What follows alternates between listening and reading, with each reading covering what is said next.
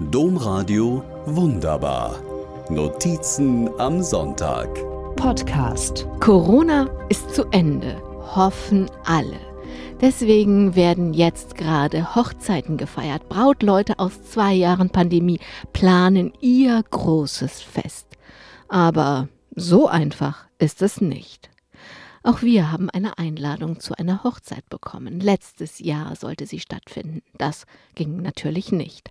Das Paar heiratete dann standesamtlich und verlegte die kirchliche Hochzeit und das große Fest zuversichtlich auf dieses Jahr. Die richtige Einladung in schön und auf Papier und so fehlt bis heute. Als ich zaghaft nachfrage, spreche ich mit traurigen Brautleuten. Ein Elternteil ist kategorisch und radikal gegen eine Impfung, aber auch schon älter und klassisch Hochrisikogruppe. Was tun? Die Brautleute wissen es noch nicht. In Düsseldorf treffe ich einen Gast für meine Sendung Menschen. Ausgemacht haben wir den Termin Anfang des Jahres. Da heiratet mein Sohn, da bin ich im Rheinland, sagte mein Gast leichthin. Als wir uns treffen, ist mein Gast betrübt. Die Hochzeit des Sohnes zum dritten Mal angesetzt, muss abgesagt. 140 Gäste ausgeladen werden. Die Braut hat Corona. Eine andere Hochzeit wurde extra in den Mai gelegt, weil die Großmutter der Braut betagt und nicht mehr ganz gesund ist. Am Tag der Hochzeit wird die Großmutter positiv getestet. Eine Freundin hat eigentlich eine wunderbare Aufgabe vor sich. Sie ist Standesbeamtin und soll an diesem Wochenende die eigene Tochter trauen.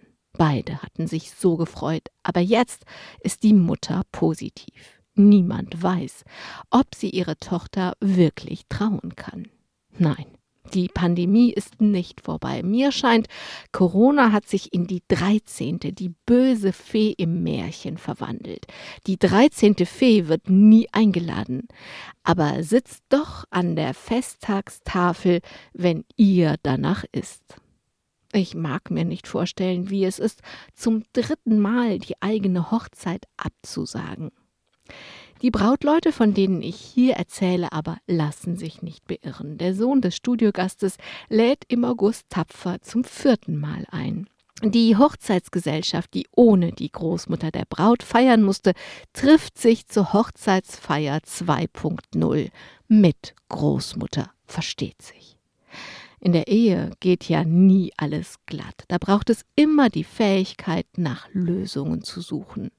Wer sich von Corona die Hochzeitsfeier auch im dritten Anlauf nicht wegnehmen lässt, der hat doch schon mal gute Voraussetzungen für die Ehe, finde ich. Dann wird das Glück schon bleiben. Domradio wunderbar. Mehr unter domradio.de slash podcast.